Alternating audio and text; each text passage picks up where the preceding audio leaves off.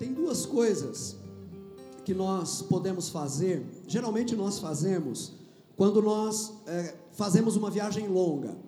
E por viagem longa, eu estou pensando aqui numa coisa que não está mais muito fácil de fazer depois que o preço dos combustíveis foi lá para a estratosfera. Né? Eu não vou dizer que deixou de ser barato e ficou caro, porque nunca foi barato, mas agora ele está na estratosfera. Ah, então, viagens como, por exemplo, imagine assim: você pegar o seu carro aqui em São Paulo, ir para o litoral e depois subir o litoral brasileiro, não é? Vendo as praias, até chegar, quem sabe, numa praia que você gostaria muito de conhecer, sei lá, uma praia famosa do Nordeste, tipo Canoa Quebrada, por exemplo. Eu não conheço, mas falam muito desse lugar. Enfim, tem gente que já fez viagens assim. Né? Você vai com calma, parando, não é? Para para comer, para para dormir, leva o tempo que precisar até chegar no seu objetivo. Ou então outros, né? uh, podem fazer uh, um, um, um, percurso uh, também bastante longo, saem de São Paulo e vão aí por caminhos até Santiago do Chile, por exemplo, né? quando se faz esse tipo de viagem, como eu dizia, há duas coisas que as pessoas geralmente fazem. A primeira é prestar atenção em cada etapa da viagem. Você vai acertando meio que a sua rota, não é? porque de repente aquela estrada que você tinha planejado ir não está dando, ela está interrompida, você procura um outro acesso, ou então você é obrigado a periodicamente parar para fazer manutenção do seu carro. Ah, é uma coisa que todo mundo faz quando a viagem é longa. E há uma segunda coisa: a segunda coisa é pensar no objetivo final da viagem. Muitas vezes uma viagem dessa se torna cansativa, mas quando você pensa no objetivo final, você de alguma maneira se renova, aquilo te coloca novamente num, num estado fresco, agradável de espírito, e você tem ânimo para prosseguir a sua viagem. Queridos, na vida cristã, aliás, a vida cristã é uma longa viagem. E na vida cristã, essas duas atitudes que eu descrevi são necessárias é, essa checagem momento a momento, não é? Em cada parada, onde você vai acertando o seu rumo, corrigindo, se perdeu numa, numa saída, volta para a estrada normal, não é? Mas também essa perspectiva de longo curso, de olhar lá na frente e de dizer: é para lá que eu estou indo, é esse meu destino e eu vou terminar minha viagem chegando lá. Eu acho, quando a gente analisa os nossos aí já 27 anos, acredito, né? Eu sou péssimo de conta, mas 27 anos de caminhada aqui na Carisma, eu acho que nós temos aqui uma coisa que me parece muito positiva, que é ajudar vocês a cada domingo a fazer essa checagem ponto a ponto. Cada vez que o Anésio ensina aqui e fala sobre acertar sua vida de oração, ou melhorar sua vida financeira, ou consertar alguma coisa na sua autoimagem que está abalada, é como se a gente, no nosso longo percurso, estivesse parando, não é? E estivesse acertando as coisas que eram necessárias de receber um acerto, uma regulagem, alguma coisa assim. Agora, nós também gostamos de tempos em tempos de chamar a atenção de vocês para aquilo que está lá na frente e de dizer aquele é o alvo para o qual nós estamos caminhando. De certa maneira, é essa segunda atitude que eu gostaria de fazer com vocês hoje aqui. Eu quero falar um pouquinho, e esse é meu tema de hoje, eu quero falar um pouco sobre os alvos da nossa caminhada cristã. E eu quero fazer isso a partir de um versículo que se encontra no Salmo 17, o último versículo desse salmo. Eu vou pedir que depois vocês leiam o salmo inteiro em casa, meditem nele. Eu mesmo vou descrever alguma coisa desse salmo durante a mensagem, mas eu quero de fato expor para vocês o último versículo do Salmo 17, que diz o seguinte: Eu, porém, na justiça contemplarei a tua face. Quando acordar, eu me satisfarei com a tua semelhança. Eu acho que vocês vão entender o título da minha mensagem, né, que apareceu agora há pouco aí na tela para vocês, quando eu acordar, a partir uh, do versículo que a gente leu, porque é uma expressão que aparece aí no último, na última parte do versículo, não é? Mas como eu disse, o meu tema, para ficar um pouco mais explicado aqui, é os alvos da nossa caminhada como cristãos e cristãs. E fazer isso a partir de um salmo me parece muito apropriado, porque vocês vão concordar comigo, nós temos uma familiaridade toda especial com os salmos. Os salmos conversam muito com a gente. E isso justamente porque nos salmos nós encontramos a expressão sincera dos corações de homens e mulheres de Deus diante dos problemas da vida. A maior parte dos salmos lida com as dificuldades da vida, as dificuldades da nossa caminhada nessa vida, não é? é? E quando a gente lê o Salmo 17, que é um salmo onde Davi se lamenta pelo fato de que está sendo perseguido sem justa causa, em outras palavras, ele não fez mal a ninguém, muito pelo contrário, mas mesmo assim, pessoas que o odeiam o estão perseguindo. Ah, a pergunta a ser feita diante de um salmo como esse é: quem é que nunca se sentiu como Davi? Quem é que nunca teve a experiência de uma injustiça cometida contra você? Ou a experiência de você ser alvo de uma perseguição por conta de alguma coisa que você não fez e, portanto, é uma perseguição que você não merece, não é? Eu acho que todos nós, em algum momento da vida, já tivemos esse tipo uh, de experiência, né? Uh, e esse é o tipo de realidade com a qual os salmos lidam.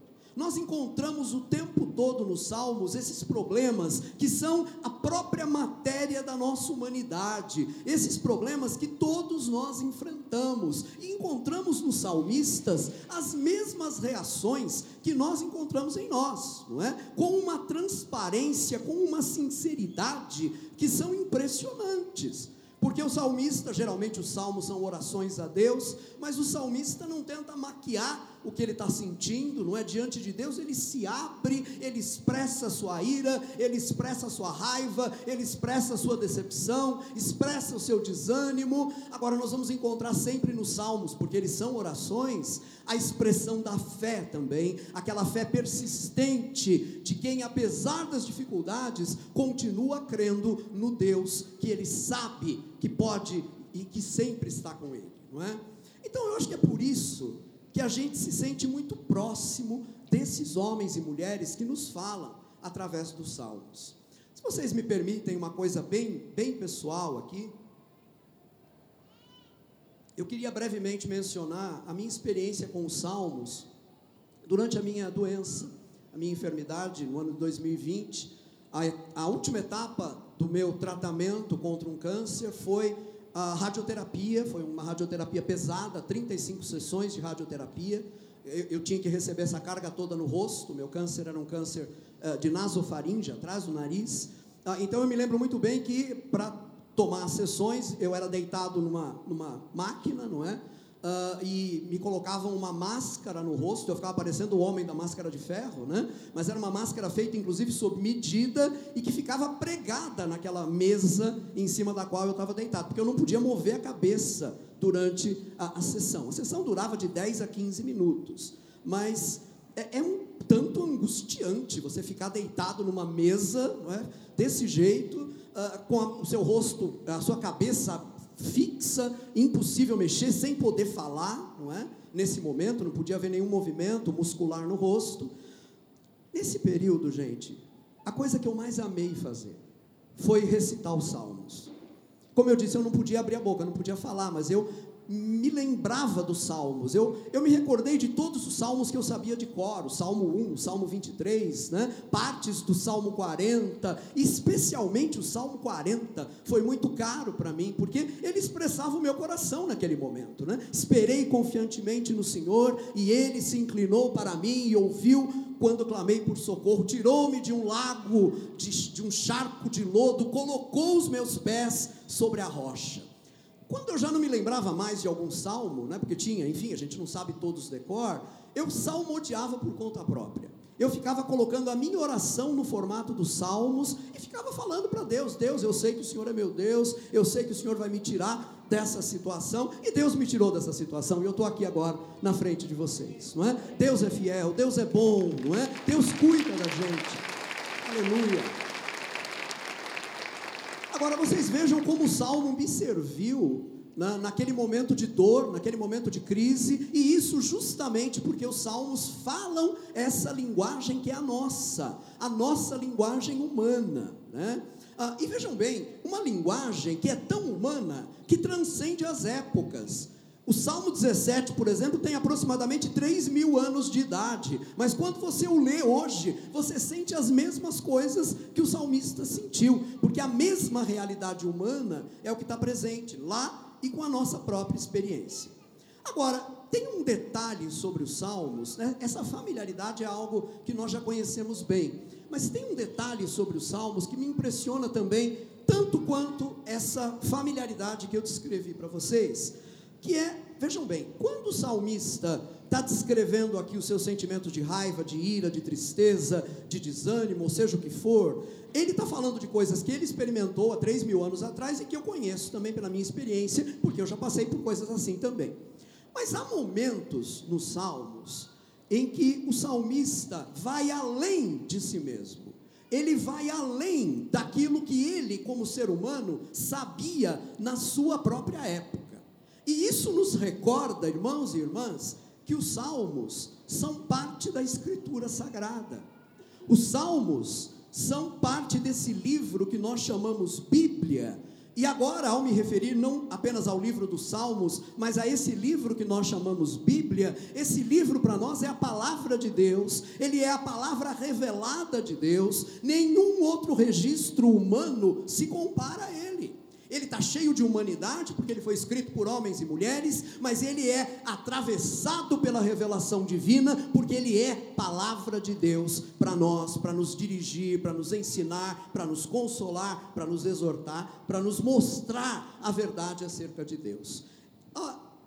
A questão é que quando o salmista, quando você percebe que ele vai além dele, quando você percebe que o salmista diz alguma coisa que na sua própria época seria algo uh, incompreensível, provavelmente, aí nós percebemos, né, com um pouquinho mais de clareza, esse caráter sobrenatural que a Bíblia possui, não é? A Bíblia vai além dos homens, do tempo em que ela foi escrita, porque ela é palavra viva de Deus.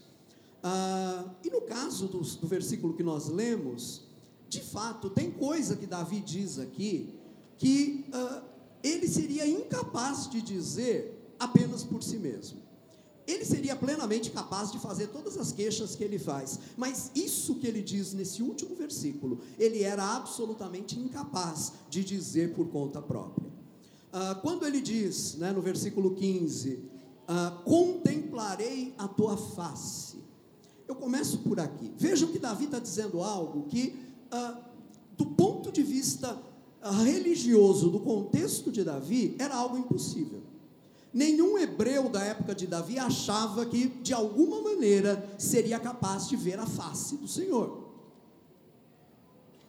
Todos eles se recordavam muito bem daquela passagem que está em Êxodo 33, versículo 20, onde Deus diz a Moisés assim: Não me poderás ver a face. Moisés, você não vai poder ver a minha face porquanto homem nenhum verá a minha face e viverá. Agora, o salmista está dizendo aqui: Eu contemplarei a tua face. Ora, como é possível isso? E não satisfeito em ta demonstrar tamanha ousadia, ele vai além.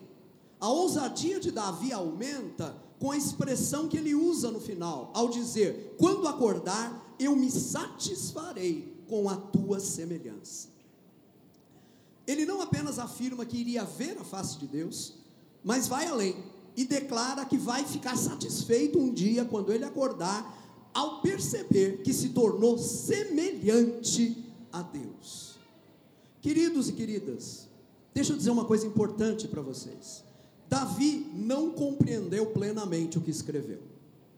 Ele escreveu isso sob inspiração do Espírito Santo mas ele não entendeu plenamente o que ele escreveu. Pedro nos ajuda a compreender um pouquinho isso, porque o que Davi fala aqui, na verdade, ele escreveu para nós. Para ele também, não é? Porque ele também vai ser incluído nisso, mas ele escreveu para nós. Nós podemos entender o que Davi fala nesse versículo, graças à revelação plena que nós temos no Novo Testamento. E quando eu disse que Pedro nos ajudava a entender isso, é porque lá na sua primeira carta, primeira carta de Pedro, capítulo 1, versículos 10 a 12, nós lemos o seguinte: Pedro vai dizer que foi a respeito da nossa salvação, nossa significa minha e sua, não é? Foi a respeito da nossa salvação que os profetas indagaram e inquiriram, os quais profetizaram acerca da graça a vós outros destinada. A vós outros, ou seja, a nós, a mim e a você. E Pedro continua: A eles foi revelado que não para si mesmo, mas para vós outros ministravam as coisas que agora vos foram anunciadas. No versículo 15 do Salmo 17, esse salmo deixa de ser a oração de lamento de um sofredor para se tornar um mapa da nossa caminhada como cristãos.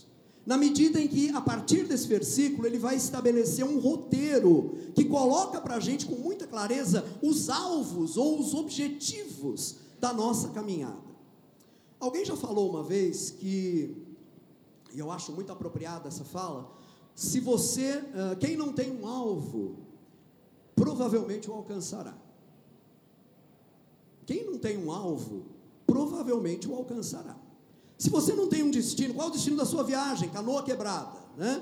Se você não tem um destino, quando você cansar da viagem, qualquer praia mais ou menos bonita do caminho, você para e fica por ali, não é? Agora, não é esse o nosso caso.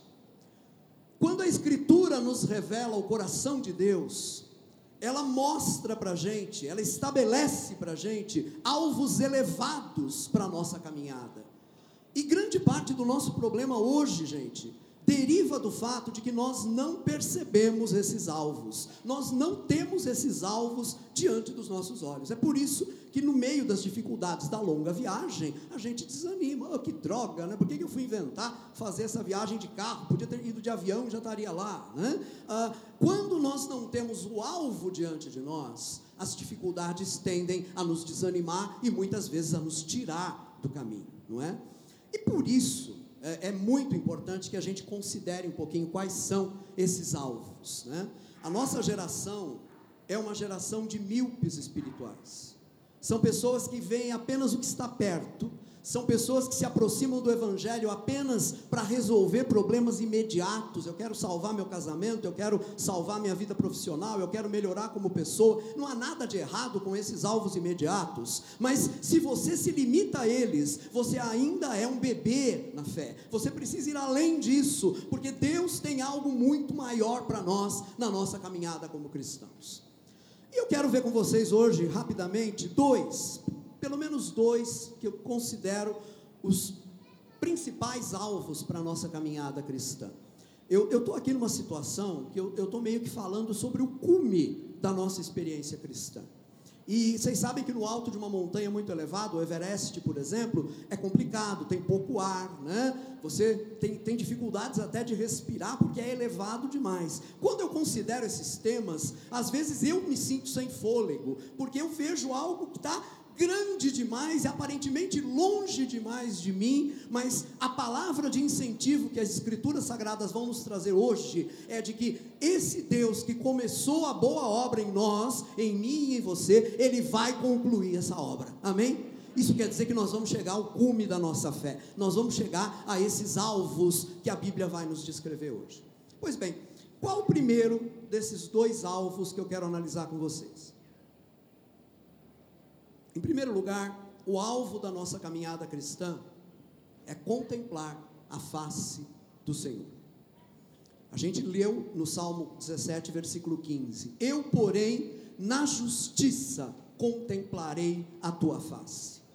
Percebam que a gente já está começando aqui com algo extremamente alto, extremamente elevado. A maioria dos cristãos não enxerga esse alvo. No entanto, foi para isso que nós fomos salvos. Foi para isso que Jesus Cristo veio e realizou a sua obra perfeita. É para que essa obra pudesse nos levar a esse alvo. Vamos tentar entender, então, pelo menos um pouco, o que é esse alvo, o que é esse objetivo. Eu diria que trata-se de um objetivo, gente, que o ser humano natural não pode suportar. E a gente tem que começar por aqui.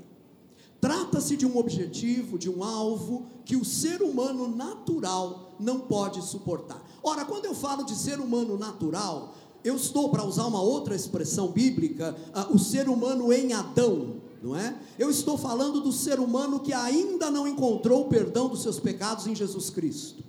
O ser humano que ainda não foi convertido, o ser humano que ainda não nasceu de novo. Recordem-se de que Jesus diz em João capítulo 3, versículo 3: vocês é preciso nascer de novo para ver o reino, né? Ah, quem não nascer de novo não vê o reino de Deus, diz Jesus ali em João 3. Ora, aquelas pessoas, homens e mulheres que ainda não se converteram a Deus, mediante a obra de Jesus Cristo, estão nessa condição que nós chamamos de natural, o ser humano natural, a humanidade em Adão. Ora, se é a, a situação desse, dessa parcela da humanidade é a de estar em Adão, é justamente na figura desse Adão que nós vamos encontrar a, a reação dessas pessoas diante da ideia de ver a face de Deus. Se vocês olharem no livro do Gênesis, capítulo 3, versículos 8 a 10, vocês vão perceber que quando uh, uh, Deus vem, vem ao jardim, logo após o momento em que o homem e a mulher pecaram, desobedeceram a Deus e comeram do fruto proibido, quando Adão ouviu a voz de Deus, o texto diz muito claramente que ele se escondeu. E quando Deus pergunta a ele, né, onde você está? Ele diz: Eu fiquei com medo ao ouvir a tua voz e me escondi. Ora, Deus tinha comunhão com o homem no jardim todos os dias. O texto diz que Deus visitava o ser humano no jardim na viração do dia. Então, o Adão, antes da queda, estava habituado a ter comunhão com Deus e a ver a face de Deus. Mas a partir do momento que ele pecou, ele não suportou mais a ideia de ver a face de Deus. Tomado de medo, ele se escondeu. O ser humano natural, ou seja, o ser humano não regenerado, o ser humano que não nasceu de novo, não pode suportar a ideia de ver a face de Deus. E se por acaso algum ser humano que ainda não é cristão, que vive longe de Deus, acha que não é assim, e que não, imagina, né? Ah, ah, deve ser muito legal se Deus aparecesse com a sua glória aqui, não é? Eu ficaria do lado dele e tiraria uma selfie junto com ele, né? Se alguém pensa assim, estando fora de Deus, estando fora da obra de Jesus, é porque simplesmente não sabe de quem está falando. Vocês estão me entendendo? A pessoa está num tal grau de tolice que não consegue perceber acerca de quem ela está falando. Porque, me, me perdoem, eu vou colocar para vocês agora uma palavra um tanto dura, mas se essa pessoa soubesse exatamente quem Deus é, e o que significa um pecador sem Jesus Cristo estar diante da face de Deus, essa pessoa não tiraria uma selfie com a glória de Deus, nem pensaria nisso. Essa pessoa diria mais ou menos aquilo que, segundo o livro do Apocalipse, os homens sem Deus dizem diante da ideia de ver a glória de Deus. Me permitam citar para vocês Apocalipse 6, versículos 15 a 17 onde, nessa linguagem simbólica que caracteriza o Apocalipse, nós lemos o seguinte: Então os reis da terra, os príncipes, os generais, os ricos, os poderosos, todos, escravos e livres, esconderam-se em cavernas e entre as rochas das montanhas. Eles gritavam às montanhas e às rochas: caiam sobre nós e escondam-nos da face daquele que está sentado no trono e da ira do cordeiro, pois chegou o grande dia da ira deles, e quem poderá suportar? Queridos, me, me compreendam, isso, isso faz parte da Bíblia, isso tem que ser encarado. Sem Deus, sem a mediação de Jesus Cristo, essa é a reação do ser humano natural diante da glória de Deus. Se você me disser, mas Rui, isso não parece muito com Jesus, pois é, porque, como eu tive a oportunidade de ensinar no acampamento dos, dos nossos jovens no, no último fim de semana, quando Deus nos visitou em Jesus, Deus escondeu a sua glória em Jesus Cristo, na humanidade de Jesus, justamente para que a glória de Deus não nos aniquilasse.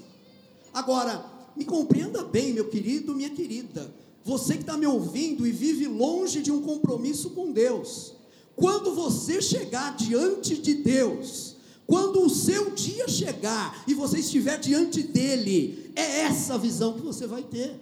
Porque é essa a reação de um homem natural diante da glória de Deus. O homem natural, o ser humano natural, não suporta ver a face de Deus. Isso tem que ser levado em conta. Agora, se ver a face de Deus é algo que o ser humano natural não suporta, eu queria que vocês compreendessem que ver a face de Deus trata-se de algo que o ser humano regenerado o ser humano que nasceu de novo, que se converteu, passa a desejar. Entendem isso? Vejam que mudança.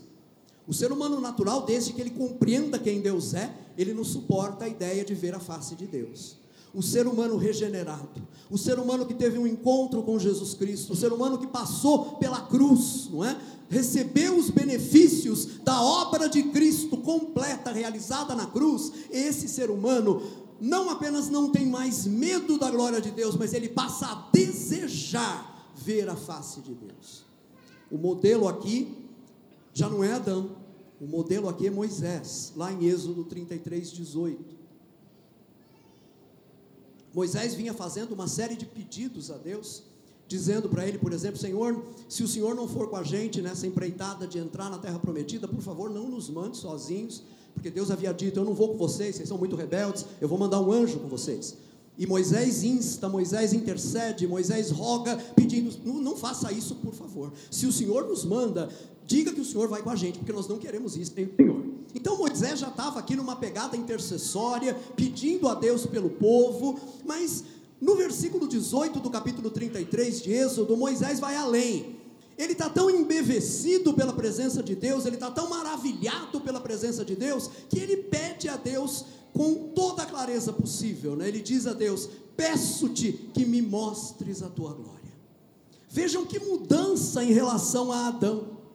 O homem natural, o homem não regenerado, foge da presença de Deus. Agora, o ser humano que nasceu de novo, deseja a presença de Deus, deseja ver a face do Senhor, anseia por isso.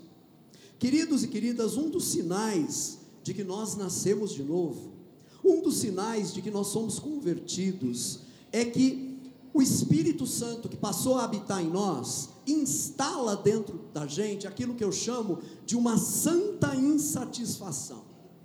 Um desejo contínuo por mais, não por mais qualquer coisa, mas um desejo contínuo por mais da presença de Deus. Desejar mais da presença de Deus é característico de quem nasceu de novo, porque o Espírito Santo dentro de nós, ele nos inspira nesse desejo. Posso usar aqui uma ilustração tomada do casamento que eu acho que vai nos ajudar a pensar nisso. Num casamento, em qualquer casamento, e não importa aqui quantos anos o casal tenha de casados, num casamento é sinal de saúde quando os cônjuges sentem saudade um do outro estando separados. Concordam comigo? É sinal de saúde. Se num casamento a pessoa consegue ficar seis meses separado do cônjuge, numa viagem de trabalho, por exemplo, e não sente saudade, tem alguma coisa errada, não é? Tem alguma coisa errada. No casamento saudável, a saudade, o desejo de estar perto, o desejo de ver a face do outro, é algo que está presente. Pois bem, na vida cristã, é sinal de saúde perceber dentro da gente um desejo cada vez maior por Deus e por Sua presença é sinal de saúde. E se esse desejo nos falta, queridos e queridas, é sinal de que nós precisamos procurar remédio para a nossa vida espiritual. Temos que ir à Bíblia, temos que ir à oração, temos que recorrer aos nossos irmãos e irmãs, porque nós precisamos de ajuda. Agora, quando a gente fala sobre é, esse pedido que Moisés faz a Deus, é, peço-te que me mostres a tua glória, eu acho importante esclarecer o que é ver a glória de Deus. A gente está num tempo muito confuso na igreja evangélica no nosso país, e para muita gente a glória de Deus é aquele. É, deve ser gelo seco, né? O nome daquela fumacinha que solta no palco de vez em quando, quando a turma está cantando, né? E aí vem umas luzes assim e batem no gelo seco e tem aqueles reflexos, né? Verde, amarelo, sei lá, azul e branco, enfim, né? Ah, ah, ah, tem gente que pensa que ver a glória de Deus é meio que ver uma nuvem assim dentro do salão de reunião, as luzes projetadas ali. Ah, queridos e queridas, a glória de Deus não é isso. Quando nós vamos às Escrituras, nós aprendemos que a glória de Deus, e vocês vão encontrar isso se fizerem uma leitura atenta de Êxodo 33 e 34, capítulo 33 e capítulo 34, ali nós vamos aprender que a glória de Deus é o seu caráter. O caráter de Deus é a glória de Deus. Conhecer, ver a glória de Deus, então, é conhecer o caráter de Deus. Aliás, foi assim que Jesus definiu a vida eterna. Isso está lá em João capítulo 17, versículo 3. Jesus diz: Esta é a vida eterna, que te conheçam, o único Deus verdadeiro, e a Jesus Cristo, a quem enviaste. A palavra conhecer aqui, e em vários outros textos da, das Escrituras, significa conhecimento íntimo, conhecimento por experiência, não é aquele conhecimento de ouvir falar. Por exemplo, eu sei que há uma cidade chamada Brasília, mas eu nunca botei meus pés lá. Então eu conheço essa cidade apenas de nome, apenas de ouvir dizer, apenas de ver fotografia. Não é esse o sentido de conhecimento aqui. Conhecimento aqui significa uh, uma relação íntima, não é? Eu conheço a Deus. A vida eterna é conhecer a Deus. Vida eterna é mais do que obter benesses de Deus para o nosso agora, para o nosso hoje. A vida eterna é mais do que escapar da condenação eterna. A vida eterna é conhecer a Deus. E é isso que vai ser o nosso céu, por toda a eternidade, conhecer a Deus. Porque, como Deus é infinito, a Bíblia nos ensina que o nosso Deus é pessoal, mas é infinito. Como Deus é infinito, nós vamos passar a eternidade conhecendo a Ele e nunca vamos chegar ao fim, ao fundo desse poço que é o nosso Deus. Amém? Então vejam, vida eterna é isso, né? Contemplar a glória de Deus é conhecer o caráter de Deus. Quando a gente fala que contemplar a face do Senhor é algo que o ser humano natural não suporta, eu sei que é pesado considerar isso, mas é importante. Uh, ao mesmo tempo em que a gente considera isso, nós somos iluminados pela verdade de que uh, é algo que o ser humano passa, de fato, a desejar, uma vez que ele entra nesse relacionamento correto com Deus, não é? E finalmente eu queria dizer sobre conhecer a glória de Deus, como, eu disse, né, é algo que o ser humano não pode suportar, é algo que o ser humano natural não pode suportar, é algo que o ser humano regenerado passa a desejar, e finalmente, é algo que só é possível graças à obra de Jesus Cristo. Essa é a única possibilidade que nós temos de contemplar a glória de Deus. Se vocês lerem depois Êxodo 33, 19 a 23, no versículo 18, eh, Moisés faz o seu pedido: Senhor, mostra-me a tua glória. E Deus responde a Moisés nos versículos 19 a 23. O Senhor compreendeu o anseio de Moisés, mas mostrou para ele que ainda não era possível isso acontecer. E, e Deus vai dizer para Moisés: Olha, Moisés, você ainda não pode ver a minha face, mas você vai ver alguma coisa, você vai ver algo. Eu vou te colocar numa fenda da rocha e eu vou passar diante de você com toda a minha glória. E quando eu tiver passado, eu vou te cobrir com a minha mão, inclusive. Quando eu tiver passado, você me verá pelas costas, mas a minha face você ainda não vai poder ver. Nós vamos entender esse ainda já já, né? Lá em Êxodo 34, versículos 5 a 9, a gente descobre o que foi esse passar da glória de Deus diante de Moisés vocês lerem o texto depois com calma, vocês vão ver isso. Não foi uma nuvem de gelo seco passando, né? Esse passar está descrito em Êxodo 34, 5 a 9, e eu quero destacar aqui uh, os versículos 6 e 7, porque aqui nós temos exatamente em que consiste essa revelação da glória de Deus. Deus revela a Moisés o seu caráter. Diz o texto, Êxodo 34, 6 e 7 o texto vai dizer, o contexto vai dizer que Deus passa diante de Moisés proclamando. E ele proclama o quê? Senhor, Senhor, Deus compassivo e misericordioso, paciente, cheio de amor e de fidelidade, que mantém seu amor a milhares e perdoa a maldade, a rebelião e o pecado. Contudo, não deixa de punir o culpado castiga os filhos e os netos pelo pecado dos pais, até a terceira e quarta gerações. Gente, o que o Senhor proclamou aqui, em resumo, é que Deus é assim. Deus é compassivo, Deus é misericordioso, Deus é paciente, é cheio de amor, é cheio de fidelidade, Ele ama sempre, mas Ele não deixa de punir o culpado. Que Deus revela aqui acerca do seu caráter é que Ele é um Deus de graça e de justiça, as duas coisas ao mesmo tempo. Queridos e queridas, isso que eu acabei de dizer acerca do caráter de Deus aponta para a cruz de nosso Senhor Jesus Cristo. Há uma grande questão aqui que tem que ser considerada. Deus está dizendo aqui: olha, eu sou misericordioso, eu tenho misericórdia, mas eu não posso deixar de punir o culpado. Porque deixar de punir o culpado significa negar o seu próprio caráter, significa Deus negar a sua própria justiça. Então eu fico abismado ao pensar que as Escrituras nos colocam diante de um problema cósmico que foi o problema do nosso Deus. Qual era esse problema? Deus queria perdoar os pecados dos seres humanos, Deus queria resgatar os seres humanos, mas Deus não podia deixar de punir o pecado, não era concebível que ele deixasse isso de lado. Para nós é difícil entender isso, porque nós temos uma relação com o perdão que é muito superficial, né? Ah, a gente faz alguma coisa contra alguém, aí a gente diz, ah, me desculpa aí, né? Pedir desculpa já é, é, é meio que né, não, não, não, entender direito o que fez, né? A gente dificilmente pede perdão, a gente pede desculpas. E, muitas vezes a outra pessoa nos diz assim: ah, não, tudo bem, tudo bem, né? Ainda mais nós brasileiros, né? Porque nós somos cordiais, como dizia o Sérgio Buarque de Holanda, nós gostamos de, de não confrontar as pessoas. Então, alguém me faz algo e me pede desculpas, eu digo tudo bem, quando na verdade eu ainda estou cheio de problemas com relação àquela pessoa, né? Para nós, ah, muitas vezes, nós tratamos o perdão de forma leviana. Eu queria que vocês entendessem que Deus estava diante de um grande dilema. Deus não podia simplesmente passar a mão na cabeça dos pecadores e dizer: olha, não faz mal, não tem nada não, faz de conta que não aconteceu nada, vamos começar tudo outra vez. Deus não podia fazer isso. Diante do problema do pecado, a justiça de Deus exigia uma punição, enquanto a graça de Deus clamava pela possibilidade de perdoar e de resgatar os pecadores. Como é que se resolveu? Essa situação difícil, essa sinuca na qual, com todo respeito, o nosso Deus se encontrou aqui. Quem vai nos ajudar a entender isso é Paulo.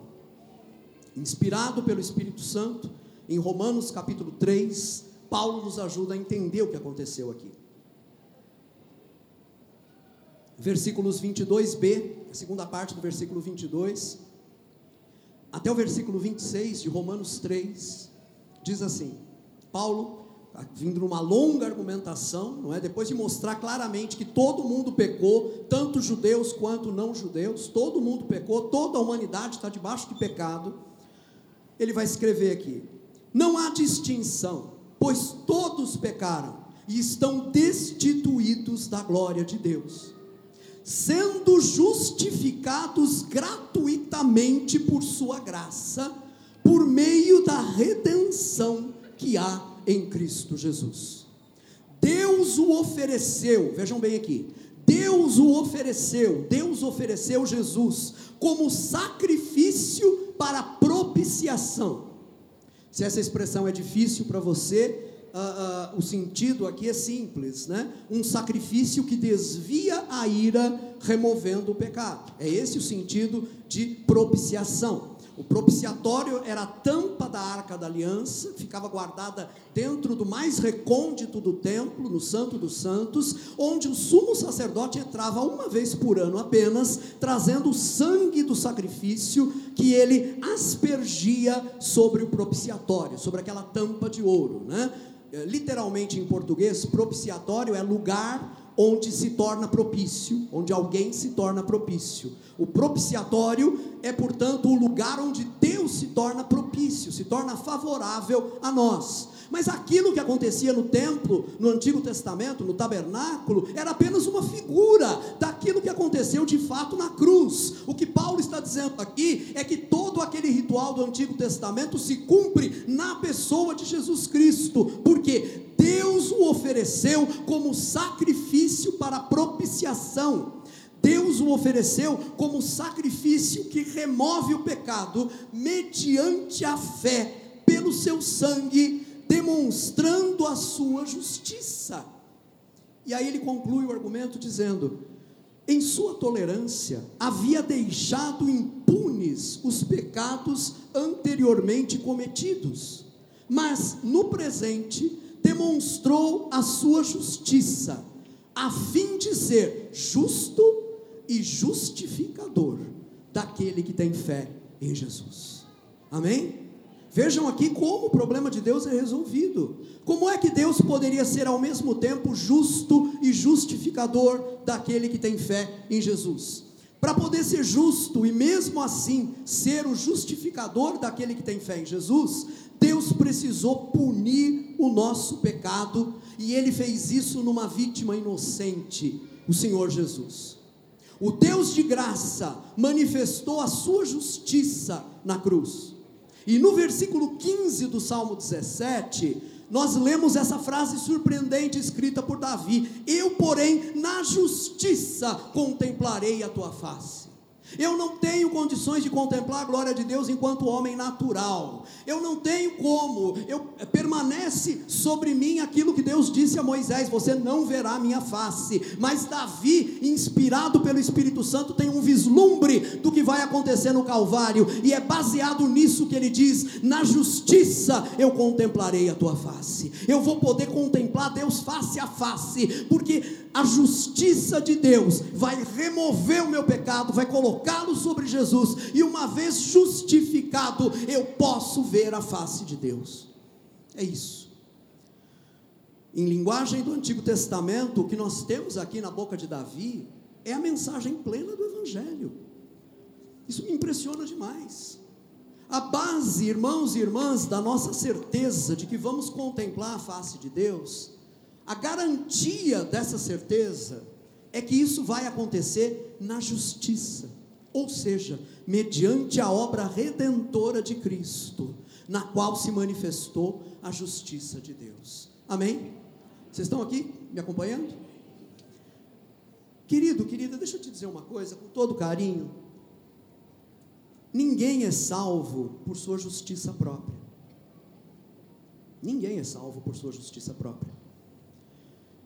Todos nós carregamos o fardo do pecado, os nossos próprios pecados e também as culpas que nós herdamos lá dos nossos primeiros pais. Esse é o ensino da palavra de Deus. A minha justiça, o meu bom comportamento, as minhas obras, nada disso pode me justificar. Eu acho interessantíssimo, vejam como as escrituras se, se conciliam, não é? Ah, o Anésio citou há pouco aqui o episódio de Cornélio, né? E lembrou com muita propriedade que Cornélio, que era um homem que não conhecia Deus, no entanto, ele tinha ouvido falar de Deus por causa dos judeus, não era uma espécie de, de prosélito, né? um homem, um, aliás, um simpatizante, alguém que tinha simpatia pelo judaísmo, mas não conhecia Deus ainda. Ah, nós, o Anésio mencionou, como lá em Atos 10, o anjo diz: Olha, as tuas esmolas eh, e as tuas orações foram ouvidas por Deus. Então vai lá e manda Pedro vir aqui te pregar o evangelho. O anjo não disse para Cornélio: as tuas esmolas foram ouvidas diante de Deus, e por causa das suas esmolas, Deus vai te declarar justo. Por causa das tuas esmolas, você vai poder ver a face de Deus. As tuas orações e as tuas esmolas foram ouvidas diante de Deus. Então, manda chamar Pedro para que ele te pregue o evangelho. Porque se Cornélio não aceita o evangelho da graça de Deus em Cristo, nenhuma das suas esmolas poderia salvá-lo. Vocês estão me entendendo? Isso é o ensino da palavra de Deus. Agora, o que Cornélio fez foi isso. Deus percebeu sensibilidade no coração daquele homem, manifestada pelas suas ofertas, pela sua piedade, mas uh, é o Evangelho sendo proclamado, é Jesus Cristo sendo trazido para a vida de Cornélio, que faz com que Cornélio deixe de ser um simpatizante do judaísmo e se torne um cristão de pleno direito. Tem uma palavra muito clara em Isaías, no capítulo 64, versículo 6 quando Isaías, orando a Deus, ele diz o seguinte: Todos os nossos atos de justiça são como trapo imundo. No original hebraico é o pano usado pela mulher durante o tempo da sua menstruação. uh, todos os nossos atos de justiça são como trapo imundo. Eles não contam para nossa salvação. Se você ainda depende de você mesmo e dos seus esforços para ser aceito por Deus, eu te aconselho a desistir, porque isso é inútil. Não adianta. E eu te recomendo fazer a única coisa sensata: lance-se na misericórdia de Deus. Estenda para Deus hoje as suas mãos vazias. Reconheça que somente a morte de Cristo é suficiente para pagar o preço dos seus pecados. E se você fizer isso, você vai ser declarado justo por Deus. E depois, Rui, justificado por Ele, você vai poder contemplar a face do Senhor. Na justiça contemplarei a tua face. Amém? Segundo e último lugar, o alvo da nossa caminhada cristã. Nós vimos que é uh, uh, contemplar a face do Senhor, mas tem algo mais aqui nesse versículo ainda. O alvo da nossa caminhada cristã é sermos semelhantes ao Senhor. Isso de fato me choca, porque a gente já viu algo muito elevado nesse primeiro objetivo, nesse primeiro alvo. É uma altíssima vocação eu e você sermos chamados para contemplarmos a glória do Senhor. Já é uma altíssima vocação saber que nós vamos ser aceitos na presença de Deus e vamos ver não uma face irada, mas vamos ver a face sorridente do nosso Pai. Mas a palavra de Deus vai mais longe ainda do que isso. E Davi consegue falar algo ainda mais ousado no final do versículo 15. Ele diz: Quando acordar, eu me satisfarei com a tua semelhança. Isso é uma afirmação surpreendente. Agora, eu queria que aqui a gente tivesse um sentimento muito claro de reverência. Eu tenho para mim que nós estamos pisando terra santa aqui, né? a palavra está nos revelando algo aqui sobre os gloriosos propósitos de Deus e o que Deus intenta fazer com a gente, nós, eu e você, seres humanos. O Senhor não nos salvou apenas para nos livrar da condenação. O seu objetivo é muito mais elevado. Ele nos resgatou para nos tornar semelhantes a Ele, para nos fazer ficar parecidos com Ele. Muito rapidamente, Vamos ver o que a Bíblia nos ensina sobre isso. Em primeiro lugar, eu destaco que esse é um alvo que faz parte do propósito eterno de Deus.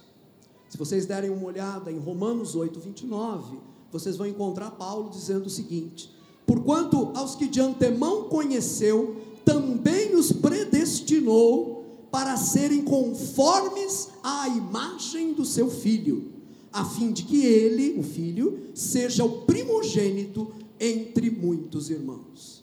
Gente do céu, o que é isso? Como Pai e Criador, Deus nos deu um destino. E que destino é esse? Sermos semelhantes a Jesus, sermos feitos conformes à imagem de Jesus. Ou seja, o propósito eterno de Deus é que nos tornemos parecidos com o Filho. Quando o texto, quando a Bíblia fala em semelhança aqui, esse ser conforme a imagem do Filho, tornar-se parecido com Jesus, nós estamos falando daquela semelhança que tem os membros de uma mesma família. Quando você conhece bem uma família, você percebe, por exemplo, na, no, no, os olhos de um nos olhos do outro. Né? Oh, aquele lá tem os mesmos olhos do tio, aquele lá tem o, aquela lá tem o mesmo sorriso da mãe, não é? Ah, são parecidas as pessoas de uma família. E muitas vezes essa semelhança não é apenas fisionômica, não é? Porque isso pode ser remetido à carga genética, muitas vezes ela é uma semelhança de caráter. Eu acho muito bonito, há uma história na família da minha esposa que eu, eu admiro muito, uma, uma tia paterna da minha esposa, tia Mariana, já falecida, morava em Marília, no, estado São, interior do estado de São Paulo. Ela, ah, casada com o tio Alfredo, eu conheci os dois já quando os dois eram bem idosos, e, o que me contam sobre esse casal é que desde a juventude os dois eram muito mansos. A tia Mariana, os dois convertidos, né? A tia Mariana muito mansa, uma mulher dócil, uma mulher gentil. O, o tio Alfredo também, um homem carinhoso. Eles eram muito carinhosos um com o outro. Conta-se que nunca se ouviu uh, nem o tio Alfredo nem a tia Mariana levantar a voz em casa para outra pessoa. Nunca. O resultado disso é que todos os filhos saíram desse jeito, saíram parecidos, diferentes em temperamento, mas todo mundo falava baixo dentro de casa, todo mundo fazia um esforço especial para ser gentil com o outro dentro de casa. Isso é semelhança. Semelhança da família que se manifesta não apenas em uh, uh, fenotipia, né? ou seja, na nossa aparência, mas se manifesta no caráter, se manifesta no jeito de ser. Pois bem, quando a Bíblia diz que Deus vai nos tornar parecidos com Jesus, a Escritura está falando em semelhança de caráter. Vejam bem, nós somos seres humanos, nós nunca vamos ser Deus, amém? Concordam comigo? Para ver se você está de fato acordado, eu só vou, eu prometo que faço isso só, só essa vez agora, né? Repita depois de mim: somos seres humanos. Somos seres humanos. Nunca seremos Deus. Porque você não vai ser Deus. Né? Aquela, é, ser Deus é a tentação que a serpente coloca para a mulher lá no jardim, não é isso que a Bíblia está colocando para a gente. O que a Escritura está nos colocando é que Deus vai gerar em nós uma semelhança de caráter com Ele. Ou seja, o mesmo caráter de Deus vai ser espelhado em mim e em você. Um dia, diante de Deus, nós vamos acordar e vamos perceber que o nosso caráter se tornou espelho do caráter de Deus. Como Deus é santo, nós seremos santos. Como Deus é puro, nós seremos puros. Como Deus é bom, amável, misericordioso, nós seremos bons, amáveis e misericordiosos. Nós seremos feitos iguais ao nosso Senhor. Tem um velho cântico que provavelmente o Carlinhos deve conhecer, já que ele né, é, o, é o ancião aqui. E eu me lembro muito desse cântico, deixa eu contar isso para vocês. Eu me lembro muito, porque esse era um cântico que nós usávamos. Eu tinha 12 anos de idade, mas já estava metido no meio da mocidade da minha igreja. Nós usávamos quando íamos fazer alvorada. Alguém faz ideia? Alguém que está aqui hoje faz ideia do que seja ir fazer alvorada? Eu nem vou perguntar, né? Porque acho que a maioria não vai levantar a mão. A gente fazia um culto na, na casa dos jovens às sextas-feiras à noite. E depois do culto, a gente saía em dois, três, quatro, cinco carros, né? Com um violão junto, para cantar debaixo da janela dos irmãos, gente. Né? Não só dos irmãos, às vezes era para cantar debaixo da janela de pessoas que estavam sendo evangelizadas, que estavam começando a visitar a igreja. Né? Era uma época, me permitam dizer isso, isso foi há 44 anos atrás, era uma época em que Osasco tinha apenas dois prédios. Né? Então quase ninguém morava em apartamento aqui, todo mundo morava em casa térrea, portanto era fácil chegar debaixo da janela, dedilhar o violão e cantar. Queridos e queridas, vocês não fazem ideia da beleza que é ser acordado de madrugada com o dedilhar do violão e aquelas vozes melodiosas cantando debaixo da sua janela. Vocês não têm ideia do que é isso. Depois, um, dois, três cânticos, alguém fazia uma oração e a turma ia para outra casa. Era lindo demais. E esse cântico a gente usava muito em Alvorada. O cântico diz assim: Que a beleza de Cristo se veja em mim, toda sua admirável pureza e amor. Ó oh, tu, chama divina, todo o meu ser refina, até que a beleza de Cristo se veja em mim. Queridos e queridas, esse é o alvo que Deus colocou para nós. A beleza de Cristo vai se refletir na minha vida e na sua vida um dia. Você consegue ver como esse cume é elevado? Sim. Como esse alvo é elevado? Então, trata-se de algo, como eu disse, que faz parte do propósito eterno de Deus. Mas trata-se também de um alvo que começa a se realizar agora nas nossas vidas. Não vai ficar apenas lá para o futuro, ele começa a se realizar agora. Nós lemos na segunda carta de Paulo aos Coríntios, capítulo 3, versículo 18: E todos nós, com o rosto desvendado, contemplando como por espelho a glória do Senhor, lembre que glória é o caráter do Senhor, somos transformados de glória em glória na sua própria imagem, como pelo Senhor, o Espírito. Percebam que o tempo aqui que está sendo usado é o tempo presente, é um presente uh, que nós poderíamos chamar de contínuo, não é? Estamos sendo transformados de glória em glória na sua própria imagem.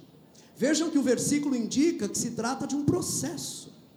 O nome teológico desse processo é santificação. E a santificação é uma obra progressiva que o Espírito Santo vai realizando na nossa vida. Se vocês me permitirem comparar isso que eu estou falando agora com o que eu acabei de falar na primeira parte, quando eu disse, né? Quando estudamos na justiça eu verei a tua face. A justificação é um ato definitivo, é um decreto de Deus que se torna plenamente real na sua vida quando você se converte. No dia que você entrega a sua vida a Jesus, os seus pecados são perdoados em Cristo e você é declarado justo naquele momento. É um ato definitivo. Você nunca vai ser mais justo 30 ou 40 anos depois da sua conversão do que no dia da sua conversão. Ser declarado justo é, é como um, juiz bater o martelo e dizer: é inocente. Pronto, é inocente, é inocente. Não tem o que dizer, não tem o que falar. Já né, vai ser assim sempre agora, né? desde que não cometa outro crime, no caso da justiça humana. No caso da nossa relação com Deus, se nós voltarmos a pecar e confessarmos os nossos pecados, aquela justificação continua valendo. Então a essência do que eu estou dizendo é: nós nunca vamos ser mais justos do que fomos no primeiro dia da nossa conversão. Desde então, nós somos justos. Deus nos vê através dessa justiça de Cristo. Agora, quando a gente fala de se tornar parecido com Jesus, quando a gente fala disso que nós chamamos de santificação, nós estamos falando de um processo. Não é um ato que acontece de uma vez por todas. É uma caminhada. Nós vamos sendo transformados, como diz o texto, de glória em glória pelo Espírito Santo. Isso quer dizer que a nossa santificação ou seja, a nossa semelhança com Jesus é algo que vai crescendo em nós ao longo da nossa vida. E se eu estou hoje, há 44 anos da data da minha conversão, e é o caso mesmo, espera-se que hoje eu seja mais santo do que eu era há 44 anos atrás. Espera-se que eu seja mais parecido com Jesus do que eu era no momento da minha conversão. Eu não sou mais justo do que eu era. Eu sou tão justo quanto, mas se a minha vida cristã está sendo normal, eu devo ser hoje mais santo do que eu era no momento da minha conversão. Eu, eu tenho para mim isso, esse é um pensamento que eu gostaria que você levasse para casa e ruminasse. Né? Alguns pensamentos precisam de tempo, né? a gente tem que ouvir e, e, e deixar aquilo sedimentar dentro de nós. Eu acho que há uma razão pela qual Deus não nos leva agora para a glória. Eu e você. Há uma razão. E a razão é simples. É porque Deus está nos preparando para a glória. Entendem isso? Deus está nos preparando. Você já parou para pensar que o céu é o pior lugar do universo, digamos assim, para quem não é santo? Já parou para pensar nisso? Ou você acha que uma pessoa que passou a vida inteira longe de Deus, fazendo pouco de Deus, debochando de Deus, e que morre desse jeito, diante de Deus ela vai dizer, ai que maravilha, agora eu estou salvo, né? O céu é um lugar terrível para quem não aprendeu a amar a Deus. Nós estamos aqui na jornada porque Deus está nos ensinando a amá-lo. Deus está trabalhando em nós para que quando nós chegarmos na presença dele, aquilo seja o que o nosso coração deseja. Aquilo, o estar diante de Deus, seja uh, o alvo maior, o cume, o ponto de chegada de toda a nossa trajetória. Somente pessoas santas vão apreciar um lugar santo. E essa é a razão da nossa santificação. Deus nos santifica para nos fazer semelhantes a Ele. Como é que a gente percebe na prática esse processo? A gente vai perdendo o gosto pelo pecado. Isso não quer dizer que nós nos tornamos perfeitos, não há perfeição enquanto estamos nesta vida. Também não significa que nós deixamos de pecar, porque o pecado continua sendo algo que nos acontece esporadicamente, mas significa que quando nós pecamos, nós já não pecamos mais como pecávamos antes. Antes a gente pecava com gosto. E eu acho que eu estou falando aqui de algo que é a experiência de todos vocês que estão me ouvindo, pelo menos de todos vocês que já entregaram a vida a Jesus. Antes de conhecer Jesus, eu e você pecávamos com gosto, pecávamos com alegria, porque aquele era o nosso elemento, aquilo era o que nós queríamos. Pois bem, agora, se acontece de nós pecarmos, e aqui não interessa que pecado esteja em foco, se acontece de nós pecarmos, é como se a gente estivesse fora do nosso ambiente. Antes, nós éramos um peixe dentro d'água no que dizia respeito ao pecado. Agora, se eu peco, eu sou como um ser humano que tem pulmão e é colocado dentro da água. Aquele não é mais o meu ambiente. Eu tenho que sair de lá, senão eu vou morrer sufocado ali dentro. Queridos e queridas, nós notamos a nossa santificação quando nós percebemos que o pecado vai perdendo gosto na nossa vida. Ao mesmo tempo, ao mesmo tempo em que o pecado vai perdendo o gosto, vai crescendo em nós o desejo pela santidade. Nós queremos Deus, passamos a amar aquilo que Deus ama, passamos a odiar aquilo que Deus odeia. É assim que esse processo acontece. Agora, em contrapartida, como é um processo, não é um ato isolado de Deus que nos justifica, é um processo. Como é um processo, pode haver retrocesso. Pode acontecer de você esfriar na fé, o seu coração fica longe de Deus, você se afasta, você volta aos seus caminhos de pecado. Isso pode acontecer. E Deus sabe se eu não estou sendo ouvido agora por algumas pessoas que estão justamente nessa situação amaram a Deus, foram convertidos verdadeiramente a Deus, se aproximaram de Deus, entregaram a vida para Deus, estavam sendo santificados, estavam nesse processo de se tornarem parecidos com Jesus no caráter, mas aí veio a tentação, a pressão, caíram, ficaram envergonhados, se afastaram, disseram que não tem mais condições de se aproximar de Deus, porque o pecado ainda é muito forte para essas pessoas, estão longe de Deus agora. Há um retrocesso no processo de santificação. Mas assim como há um retrocesso, pode haver também arrependimento e retomada. É possível se arrepender, não é? É possível dizer para Deus: Deus, eu caí, eu pequei, eu me afastei do Senhor, eu estou há três, a cinco, a dez anos longe do Senhor, fazendo o que o Senhor não gosta, mas eu quero voltar. Me deu saudade no coração agora, eu estou sentindo saudade de Deus, eu quero voltar. E quando um homem e uma mulher diz para Deus, Pai, eu quero voltar, o Pai recebe esse homem e essa mulher, igualzinho o pai da parábola contada por Jesus, o pai do filho pródigo, ele está lá aguardando de braços abertos para receber de volta e para dizer: Você nunca deixou de ser meu filho, mesmo em pecado, você nunca deixou de ser justo, porque eu te justifiquei lá atrás, mas agora que você está aqui, você vai caminhar de novo comigo. Agora a gente vai retomar. Tragam aí o anel e coloquem no dedo dele, tragam sandálias e ponham no pé dele tragam a roupa nova, matem o novelho cevado, porque a gente vai festejar o retorno desse meu filho que estava perdido.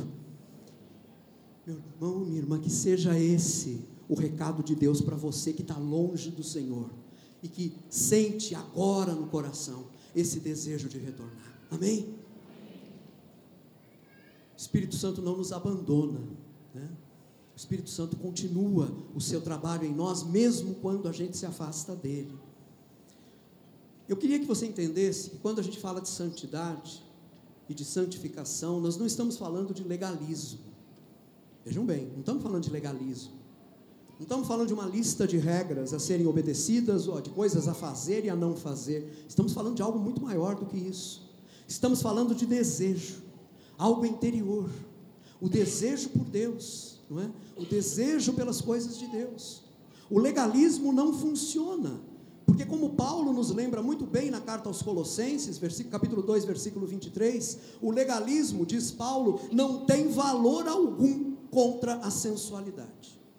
É como se o legalismo apenas ficasse nos espicaçando e nos incentivando a dar ainda mais trela para a nossa natureza humana, para a nossa natureza carnal. Não é legalismo que resolve. O que resolve é esse desejo por Deus que brota do coração do ser humano e que faz com que o ser humano se aproxime dele.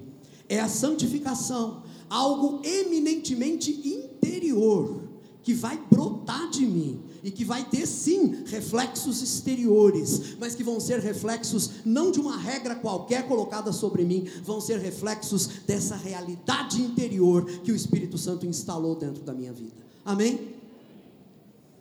Então, trata-se de um alvo que faz parte do propósito eterno de Deus, como eu disse, trata-se de um alvo que começa a se cumprir agora, na nossa vida, na nossa caminhada, e em último lugar, trata-se de um alvo que vai se realizar totalmente na eternidade. Irmãos, irmãs, jamais nós vamos chegar à semelhança plena com Deus nesta vida. Jamais. Jamais nós vamos chegar nesta vida a uma identificação com o caráter de Deus em 100%. Podemos crescer muito nisso, e alguns irmãos e irmãs ao longo da história têm crescido muito nisso, mas nós nunca vamos chegar ao 100%. Isso vai acontecer apenas quando nós tivermos ressuscitado com o Senhor no seu retorno, quando nós ressuscitarmos e estivermos para sempre com o Senhor. É ali que essa semelhança vai se completar. Mas eu chamo a sua atenção para a certeza do salmista. Lá no Salmo 17, versículo 15, ele diz: Quando acordar, eu me satisfarei com a tua semelhança. Ele estava certo disso. Acordar aqui faz referência ao despertar para a vida eterna. Vejam bem, numa época em que a verdade sobre a ressurreição ainda não estava totalmente clara para os hebreus, porque isso vai sendo revelado progressivamente por Deus, a, a verdade da ressurreição ainda não estava totalmente clara para os hebreus. Nesse momento, Davi faz essa declaração surpreendente. E essa declaração concorda com aquilo que a gente encontra no testemunho geral das Escrituras. Se vocês olharem, por exemplo, Filipenses 3, 21, vocês vão encontrar Paulo está falando ali justamente do, do, Senhor Jesus na sua vinda, no seu retorno, e ele diz, né, se vocês olharem o contexto vão entender isso, que o Senhor Jesus na sua vinda, no seu retorno, ele transformará o nosso corpo de humilhação para ser igual ao corpo da sua glória, segundo a eficácia do poder que ele tem de até subordinar a si todas as coisas. Que promessa é essa? O Senhor vai nos tornar parecidos com Ele na Sua glória, no momento em que Ele voltar. Essa obra vai se completar em nós. Na primeira carta de João, capítulo 3, versículo 2, João, já idoso, escreve para a igreja e diz: Amados, agora somos filhos de Deus, e ainda não se manifestou o que haveremos de ser. Sabemos que quando Ele, ou seja, quando o Senhor se manifestar, seremos semelhantes a Ele porque haveremos de vê-lo como ele é. Olha, eu não sei como é que vai ser a vida lá, João está dizendo, mas o que eu sei é o seguinte: quando ele se manifestar, nós seremos semelhantes a ele, porque vamos vê-lo face a face, vamos vê-lo como ele é. Eu fico pensando, que destino glorioso é esse? Diante de, de um destino como esse, gente, como a morte se torna pequena, como a morte se torna insignificante. Diante de um destino como esse, como os prazeres passageiros desse mundo se revelam como distrações miseráveis. Você vai trocar isso por alguns minutos de distração no pecado? Você vai trocar esse alvo? Você vai trocar a glória desse alvo por uh, uma vida terrena limitada, apenas algumas dezenas de anos, vivendo segundo o seu bel prazer, segundo a sua vontade, vivendo longe de Deus? Você vai trocar? É uma troca na qual você vai perder, e vai perder de lavada. E como eu já disse no começo e repito agora, essa certeza do salmista, ela ecoa fortemente nas palavras de Paulo, quando em Filipenses também, no capítulo 1, versículo 6, ele diz: Estou convencido de que aquele que começou boa obra em vocês vai completá-la até o dia de Cristo Jesus. Ele vai completar essa obra na minha vida e na sua vida. Eu queria que a gente refletisse um pouquinho aqui. Eu queria que vocês ficassem em pé comigo nesse momento, por favor. Tem algumas coisas que devem ser matéria para a gente pensar e para nós orarmos também. Mesmo na igreja, há muita gente que não enxerga os alvos que Deus tem para a nossa vida cristã. São pessoas, gente, que só conseguem olhar o imediato, só conseguem olhar o que está ao redor e acabam sufocadas por essas coisas do dia a dia, não é? Deus certamente, entendam bem, Deus certamente se preocupa com os detalhes da nossa vida.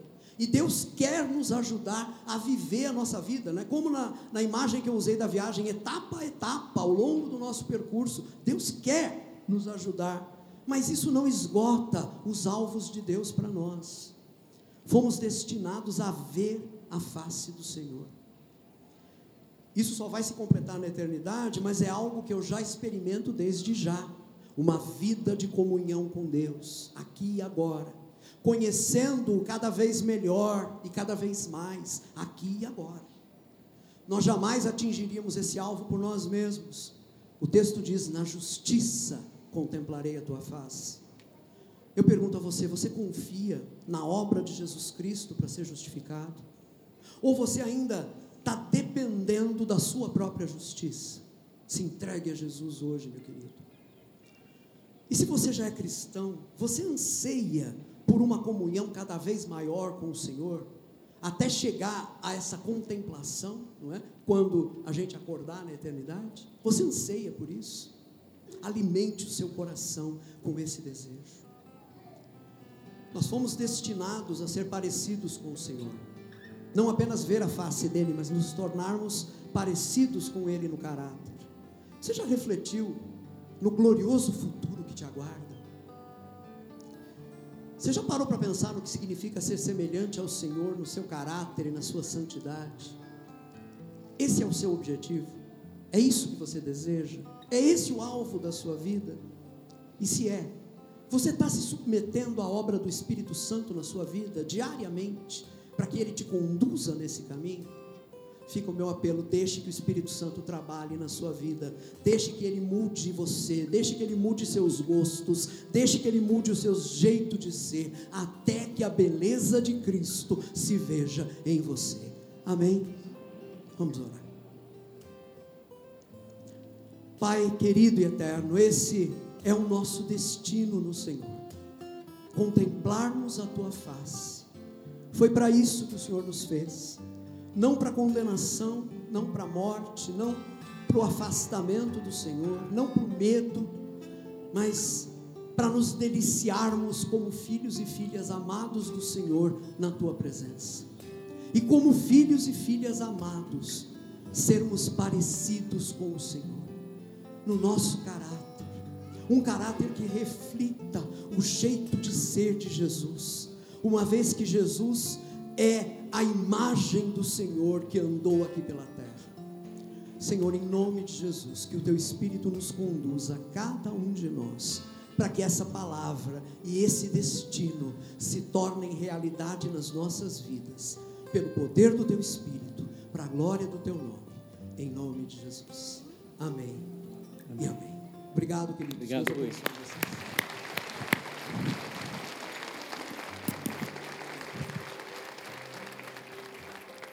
Que o Senhor Jesus abençoe você. Que sua semana seja muito boa com Deus.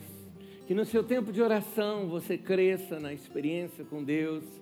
Que no seu dia a dia, cada detalhe que você olhar assim e falar, Jesus era assim, não, então é melhor eu mudar.